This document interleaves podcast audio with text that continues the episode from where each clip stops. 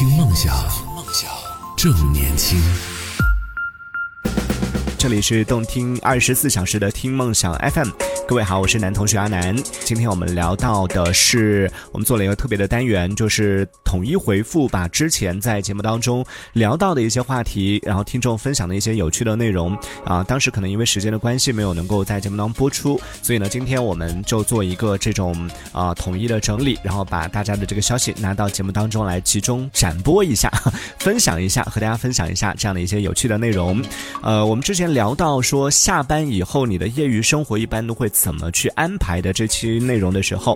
呃，一位叫做一只小仙魔的朋友就分享了，他说不是下班之余，是加班之余。他说所以呢，基本上真的没有多少是自己的时间，有时间谁都会玩儿，但是现在很多上班族都还没有脱离苦海。他说虽然知道阿南是想要鼓励大家多动一动，只是现实真的不允许，起码工作日是不不行的，就工作日下班。之后可能经常都要加班，然后回到家就很累了，所以他说真的很无奈呀。周末还可以稍微考虑一下怎么玩的问题，对，因为还是要看一下，就是自己有一些时间还是要安排一下。合理安排一下，但是真的很懂，我也是上班族，好不好？回到家里面我也很累的，但还是在累的这个过程里面，还是要呃努力的提升一下自己。呃，开始卷了，开始卷了。虽然很累，但还是在这个这个过程里面，还是要合理的安排一下自己的时间啊。天天躺着也不是办法，对不对？然后我们之前聊到养花的这样的一个内容，我跟大家分享了，我在我那个不到四平米的小阳台上已经种了，我现在都不敢讲那个数字了，可能种了七八十盆花吧。真的种了很多，然后呢，呃，就和大家分享了我的一些养花的经验。这边也看到一位叫做香波泡泡球的朋友，他就说，他说确实是这样呢，我也是养了很多花，然后吃过的水果留下的籽儿，随便往那个土里边一按，结果都已经活了三年了，吃到了吗？哎，这个我觉得真的，在家里面种菜呀，然后种那个什么水果啊。瓜果啊这一类的，那实现这种蔬菜自由。我之前有看到有朋友说，就在家里面小阳台种这些东西，你想要实现自由，真的是可能性不大。你想，比如说你种菜，你们家阳台就那么大一点，收回来顶多也就吃两餐，你就自由了吗？所以真的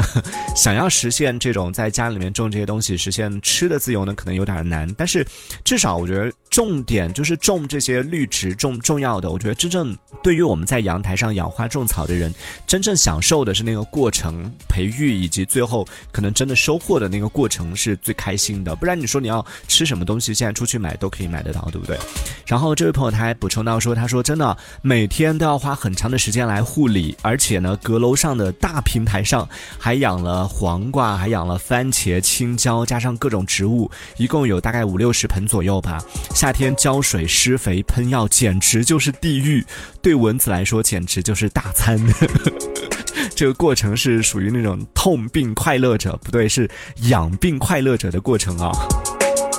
嗯，喜欢养花种草的朋友也可以经常来跟我来互动一下，经常来交流一下。对，我们之前聊到说这个关于网购的这个话题的时候，当时有提到了，说到一个新闻，就是说有一些就实体店的店铺，可能在平时买东西的时候，可能会出现那种反向抹零的这种情况。最近也有很多新闻在报道这个事情，也说到这个其实是违规的。比如说你买这个东西是十一块八，他就直接收你十二块，就多收你两毛钱。这两毛钱呢，其实也。也无所谓，甚至有时候可能就是一毛钱，甚至几分钱这种情况，本来也无所谓。但是就这件事情本身，可能你要说对于我们消费者来说，它是多大的损失吧，也不算。但是从这个法律的角度来说，反向抹零这件事情呢，它确实是违规的。所以当时会进行这样的一个讨论。这位叫做真能吹，您这个名字 真厉害。他说，正规的大超市其实也会有那种四舍五入的情况。如果说啊需要的话，你是可以。去这个前台去找零的单位是分，就是可能会真的是找你几分钱。他说我们家楼下有一个小店，曾经也遇到过反向给我抹零了一毛几分钱，感觉有点不可思议。他说，诶，一般呢见到这个抹零都是。都是往下减的，结果没想到他居然往上去加了。他说我啥也没说，最后那个小店。经营了没一年，关门了。他这种问题真的没有什么小不小气的，多给一毛钱也给得起，多给那一毛钱也不觉得自己是多大气，感觉面子有多足。还有一位叫懒猫的朋友也分享到，他说其实感觉现在很多店都是这样的吧。就他说以前我去买东西都不会注意看小票的，然后有一次在我们家附近的一个小超市买完东西之后回家的路上，我就无意间去看了一下那个小票，看了一眼，结果就发现他多收了我几分钱，被我发现了。然后为了这几分钱，我也不可能去找他吵一架吧。但是心里边总觉得怪不舒服的。后来我就很少去那家店再去买东西了，我宁愿走远一点，去另外的店去买。我都 这也有自己的坚持，是吗？所以这个其实真的，你你要说，如果你真的去跟那个商家问他说你为什么多收我这几分钱，给那个商家的感觉是怎么？你缺这几分钱哦？这好感觉好像自己很小气一样，但是这真的是我们作为消费者的一个权益，就该收多少就多少。当然了，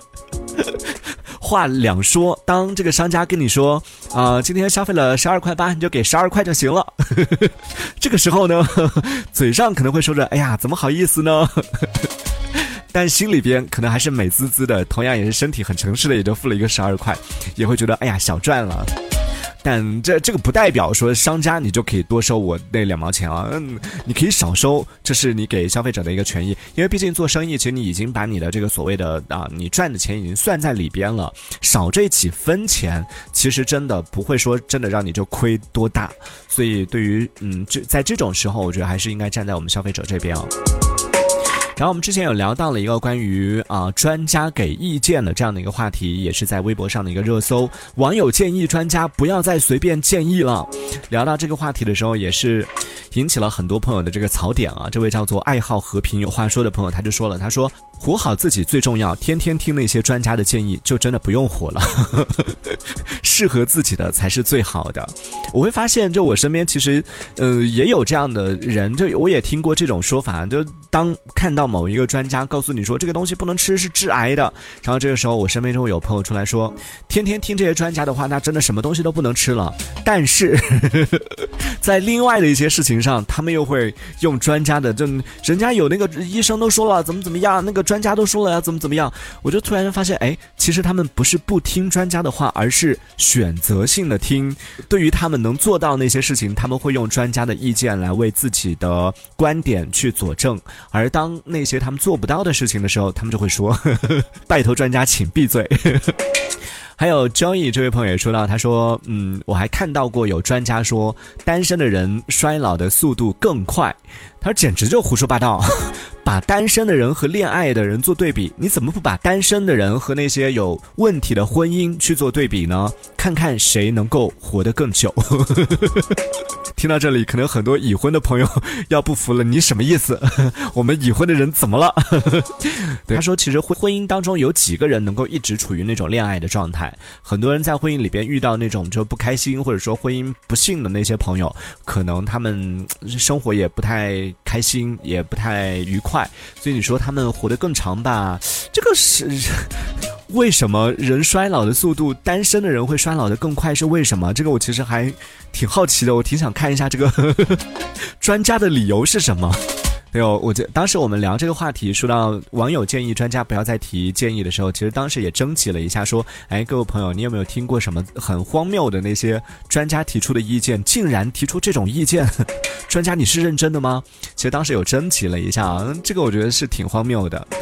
我比较好奇的就是他这个是进行了什么样的？研究吗？这进行了一定人群的这种观察采样之后得出的一个结论吗？还是怎么样？还是只是真的是因为从这种心理上来进行分析，说单身的人可能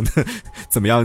单身的人可能情绪没有那么幸福，幸福感没有那么高，没有恋爱的人幸福感高，所以以此来判断呢？还是真的是有相关的数据做佐证呢？这我还挺好奇的。